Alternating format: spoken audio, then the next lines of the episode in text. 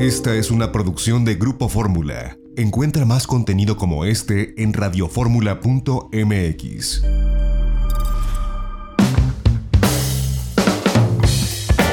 Pues yo te agradezco, Claudio Poblete, que nos tomes esta comunicación para la audiencia de Grupo Fórmula. Primero que nada, feliz año. Buenos días, ¿cómo estás?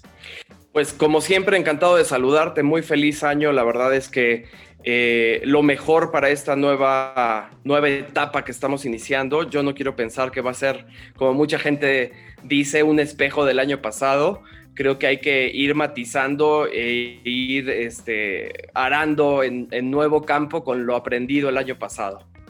Oh, pues sí, eh, esperemos. Y bueno, pues Claudio Poblete, como sabemos, él es director de Culinaria Mexicana, pues un periodista de gastronomía de larga trayectoria y además incursionando también pues en los terrenos de la gastronomía de forma directa, ya no nada más como periodista, sino como divulgador. Bueno, has hecho muchas cosas y por eso te hemos eh, invitado para pues preguntarte tu opinión de este movimiento que se ha dado en las últimas semanas de abrimos o morimos, ¿no? Los cacerolazos, la inconformidad de los restauranteros con relación las restricciones que existen, sobre todo en el Valle de México y en los estados que están en el color rojo, en el semáforo rojo,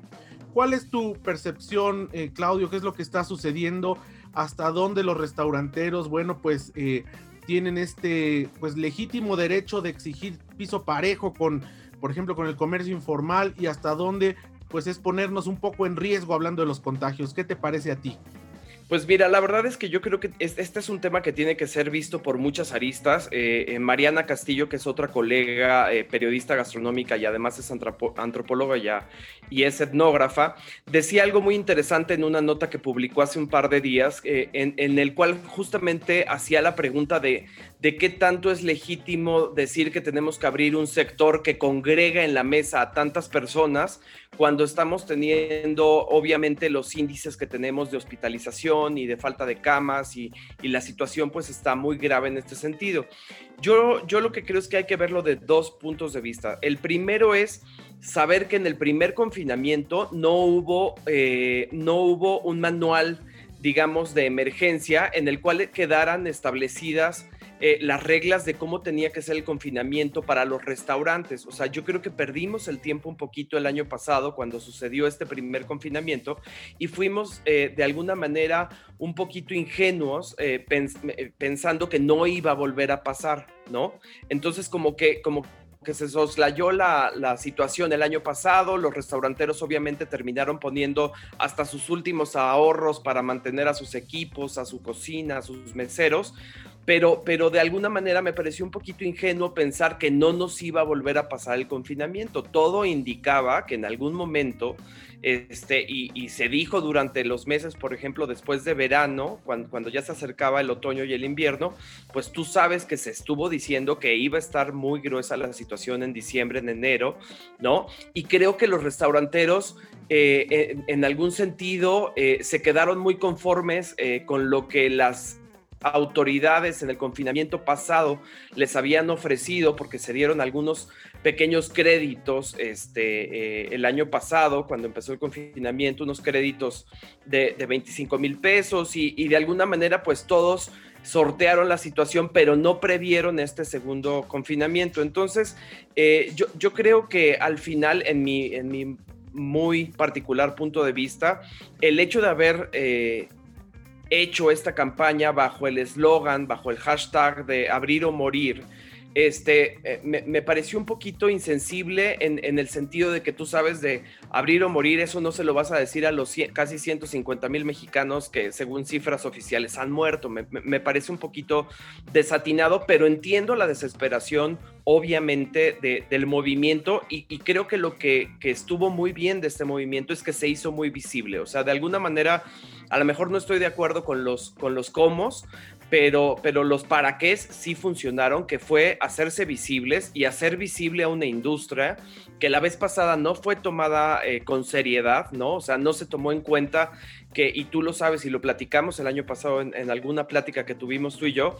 el segundo empleador más importante de este país por detrás del gobierno, por detrás de la burocracia, es la industria de la hospitalidad. O sea, los restaurantes, los hoteles, toda la industria del servicio es el principal empleador de este país. Entonces, me parece increíble que tanto los restauranteros, los hoteleros y las autoridades no hayan trabajado en este inter entre el primer cierre y el segundo cierre para ver cómo iban a ser tratados en este segundo cierre, ¿no? Entonces, ese sería como mi primer comentario en ese sentido, o sea, cómo fue posible que no previeran y que nos fuéramos a semáforo rojo sin un manual de, a ver, nos vamos a ir, vas a cerrar y esto es lo que va a pasar, ¿no?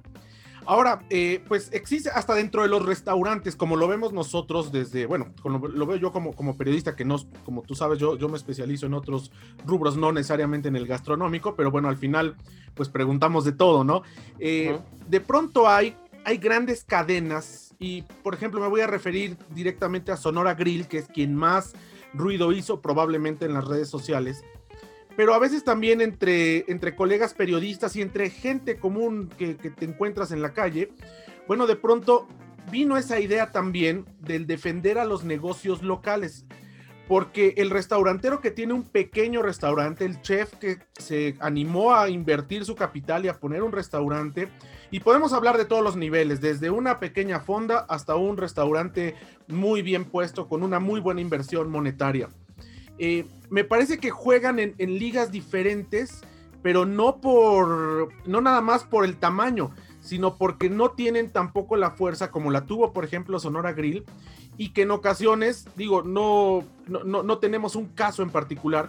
pero ha sido documentado antes de la pandemia que entre más grandes son las cadenas restauranteras, son menores los salarios que le pagan, por ejemplo, a los meseros o menores las prestaciones cómo hacerle para no dejarnos ir con esta finta, como yo la llamo, yo la percibo, que de pronto ahora Sonora Grill salió como a defender a todos los restauranteros cuando dices, oye, pero pues hay que checar cuántos juicios laborales tenías antes de la pandemia, hay que ver tu rotación de personal. Me explico, es un tema muy complejo, ¿no? Sí, es un tema muy complejo y creo que, y creo que la pandemia nos ha mostrado nuestras virtudes, pero también nos ha mostrado nuestras miserias. O sea, eh, me, parece increíble que eh, haya puesto esta pandemia, estos encierros, estos semáforos, nos haya puesto, eh, nos haya exhibido de alguna manera empresarialmente a todos. O sea, porque obviamente en, México, y lo platicamos el año pasado en muchos foros, este, eh, el comercio no importa, y como tú bien lo dices, así sea la fonda o así sea la cadena restaurantera con, con más de 30, 40 unidades, este, vivimos al día, no podemos estar viviendo al día, o sea, no hay planes financieros, no hay coberturas, no hay seguros de riesgo, este, no hay contratación, eh, eh, no hay una contratación adecuada de los meseros, o sea, los meseros siguen siendo, eh, siguen siendo como un subsistema de empleados, este, que sí yo vas a ganar por propinas, pero te voy a dar el mínimo, pero te voy a reportar en el IMSS como si fueras este, un o, o alguien que trapea los baños, ¿no? Entonces yo creo que sí mostró, esta pandemia ha mostrado las carencias que hay y los vacíos legales que hay en las leyes del trabajo, ¿no? Este, los contratos laborales, bueno, tú lo sabes, o sea, ni, ni qué decir. Y, eso justamente lo que tú dices es, es, es muy cierto, o sea, ¿cómo, ¿cómo, ahorita vamos a venir a exigirle a, cualquier autoridad este, que ponga orden si nosotros tampoco hemos puesto orden en nuestros propios, en nuestros propios negocios, ¿no? Entonces, este, los, los meseros creo que no estarían en esta situación si, si, no, si, si no estuvieran contratados bajo esquemas realmente terribles de trabajo, ¿no? O sea, no hay un fondo eh, para ellos y es lo que te digo, ¿cómo puede ser posible que no nos preparáramos? O sea, cuando se abrieron los restaurantes nuevamente el primero de julio del año pasado, era el momento de hacer un plan de contingencia de ahorro de reinversión en capital humano para decir, por si llega el cierre en diciembre, tenemos que estar preparados para no morirnos, ¿no? Entonces, yo creo que es una lucha legítima. Obviamente, ya no hay bolsillo que aguante un segundo encierro, pero también creo, y como tú bien lo dices, que tenemos que ser un poquito más este, cautos en cómo hacemos las cosas, cómo decimos las cosas, porque eh, pues también se ha demostrado que algunos restauranteros el, el año pasado con toda esta situación y los apoyos y, todo esto, pues este, eh, no ganaron mal, digamos, pero pues no invirtieron nada en su capital humano, ¿no? Y aquí está la prueba de que los que están saliendo a marchar son los meseros, son los cocineros, y, es una situación realmente injusta para ellos, ¿no? Ahora, también aquí hay otro tema que me parece que, que, no sé, no sé cómo lo consideras tú, pero que no se tocó durante estas negociaciones incluso que llegaron con el gobierno de la ciudad, que tiene que ver con las aplicaciones electrónicas. Me parece que ellas son las que no han perdido, y, bueno, están en su legítimo derecho de ganar, son un negocio como todos, pero no sé si hubiese tenido que venir de parte del gobierno de la ciudad, del gobierno federal, sentarse a negociar y reducir quizás los márgenes de, porcentaje que se quedan, sobre todo plataformas como Uber Eats, como Rappi, como muchas o Sin Delantal, muchas otras que han, que han crecido a lo largo de esta pandemia, que ya existían sin lugar a dudas, Didi Foods, o quizás pues por ahí entrar el subsidio del, gobierno en cuanto a estos porcentajes, no sé, algo que pudiera resolver este problema porque al final sí se notó y muchos restauranteros me lo, me lo comentaban grandes y pequeños, que sí se notó un incremento de los pedidos para llevar en esta pandemia, sobre todo antes de la reapertura y ahora que volvieron a cerrar. Sin embargo, pues están muy castigados por estas plataformas electrónicas. Entonces, eh, quizás hizo falta, ¿no? Yo creo que aquí hace falta dos cosas. O sea, el, marco legal eh, eh, que, te permite declarar un estado de emergencia, un estado de excepción, este, nacional o estatal, pues es lo que te permite meter fondos de desastre, ¿no? Como, como obviamente cuando llega un huracán y tú tienes que declarar eh, eh, la situación de desastre para que entren los programas de N3, este, los programas de ayuda financiera. Y creo que al no tener ese marco legal en este nuevo encierro en el que se declarara un estado de desastre, un estado de excepción para la Ciudad de México, este, no se han podido bajar esos recursos para que entonces todas las industrias, porque tú estás hablando ahorita de los restaurantes este, y, tenemos muy visibles a los meseros, a los cocineros, pero imagínate la cadena en este nuevo encierro que representa el cierre de un restaurante, o sea, los proveedores, los productores del campo, o sea, eh, eh, eh, las misceláneas, o sea, realmente es una tragedia mayúscula, o sea, va desde quien produce el maíz en el campo hasta quien lo sirve en la mesa de un restaurante. Entonces, al, al no tener estas declaratorias, también lo que ha pasado es, esto que, tú mismo dices, o sea, las empresas no se han podido regular, sobre todo las de envío de, cocina, pero también, por ejemplo, los caseros, que ha sido uno de los grandes problemas de los restaurantes, las rentas de los restaurantes, y que realmente ahorita ellos que están todos en delivery y en takeout y en, y en to go, ¿no? Que son las modalidades que ahorita hay, o sea, ya sea que tú hagas un, pedido y pases por él, o que te lo manden en una de estas aplicaciones, este, eh, o que el mismo restaurante restaurante tenga un propio sistema de, envío, pues realmente están trabajando para pagar los costos de la, materia prima y para pagarle a las aplicaciones, ¿no? Porque no hay una regulación como tú bien dices, pero también, sobre todo, y los restauranteros se han quejado de que los caseros y la gentrificación en la Ciudad de México, porque tú sabes que la Ciudad de México está gentrificada ya casi en su totalidad, las rentas son una locura, no hay tampoco este, cánones para saber este, si en Polanco tiene que haber cierto tope de rentas o en la Roma o en la Condesa, que son las, las zonas restauranteras por excelencia, y entonces los caseros tampoco han tenido esta sensibilidad de ayudar a los restauranteros o la ayuda de, en un fondo mixto con el gobierno, de decir, pues sabes que yo te ayudo con la renta, este, eh, para que no solamente trabajes para pagar este, la renta, porque pues están trabajando realmente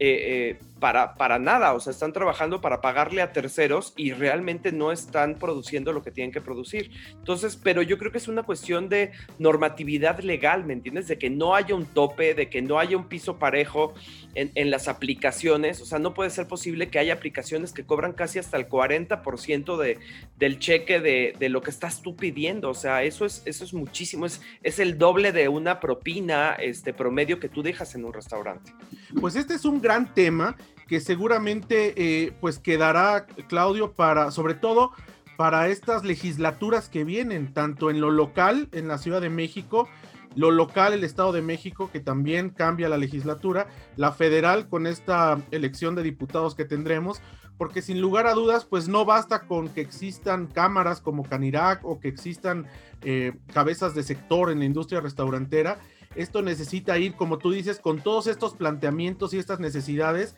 pues directamente al Poder Legislativo para que haya un marco legal eh, preciso y donde pues ante una pandemia como esta que desgraciadamente seguimos viviendo u otra eh, situación compleja que comprometa a la industria de la hospitalidad y particularmente a los restauranteros, pueda haber herramientas que se usen para poder pues mitigar y para poder garantizar la supervivencia porque pues estamos hablando de miles de empleos, estamos hablando de cientos, si no miles también de, de emprendedores, de familias que que apuestan su patrimonio para generar más empleos y para tener pues una, un restaurante independientemente de la inversión o del tipo de restaurante que este sea. Y, finalmente te preguntaría, Claudio, la situación económica es muy compleja, es muy complicada para la sociedad. Sin embargo, pues habrá gente que dentro de, de la crisis, bueno, pues tiene posibilidad de, ahorita no de salir a los restaurantes, porque es imposible de aquí hasta que se termine lo contrario, pero como sociedad, ¿cómo podemos apoyar quienes estén en posibilidad a los restauranteros, al restaurante que más les guste, ya sea de cadena o sea pequeño, grande, a la fondita? ¿Qué podemos hacer como sociedad para apoyar? Pues mira, yo eh, el año pasado tú sabes que cuando empezó la pandemia en culinaria mexicana organizamos lo de los bonos gastronómicos y tú nos hiciste favor además de, ampliar esta información y de invitar a, a, tus radioescuchas a, participar en esta eh, campaña que es de autogestión de fondos para los restaurantes. Y, yo creo que lo que es importante ahorita es tomar en cuenta que, que, a lo mejor si tienes, si salías a hacer un presupuesto y, y si tú salías a lo mejor cuatro veces al mes a un restaurante, decir, bueno, a lo mejor ahorita no puedo estar gastando tanto, pero a lo mejor puedes destinar 500 pesos para comprarle un bono gastronómico a un restaurante y entonces hablarle al chef o hablarle a la cocinera o a tu cocina económica o a tu fonda o a tu puesto. Este, aquí la verdad es que no importa si eres restaurantero o eres un puesto, todos estamos sufriendo, este, todos vamos en este mismo barco que se llama pandemia, ¿no? Este, y, y lo que tienes que hacer es decirle, ¿sabes que ahí te van 500 pesos? Ahí te van 500 pesos que, que, no ahorita no me mandes nada de comida, o sea, estos 500 pesos los, los puedo redimir cuando ya te vaya mejor. Pues interesante y gracias Claudio Poblete por esta entrevista. Ya nos vamos a nombre de Lorena Bracho, nuestra productora. Se despide ustedes José Antonio López Sosa. Los esperamos el próximo sábado en punto de la una de la tarde. Cuídese, pásela bien.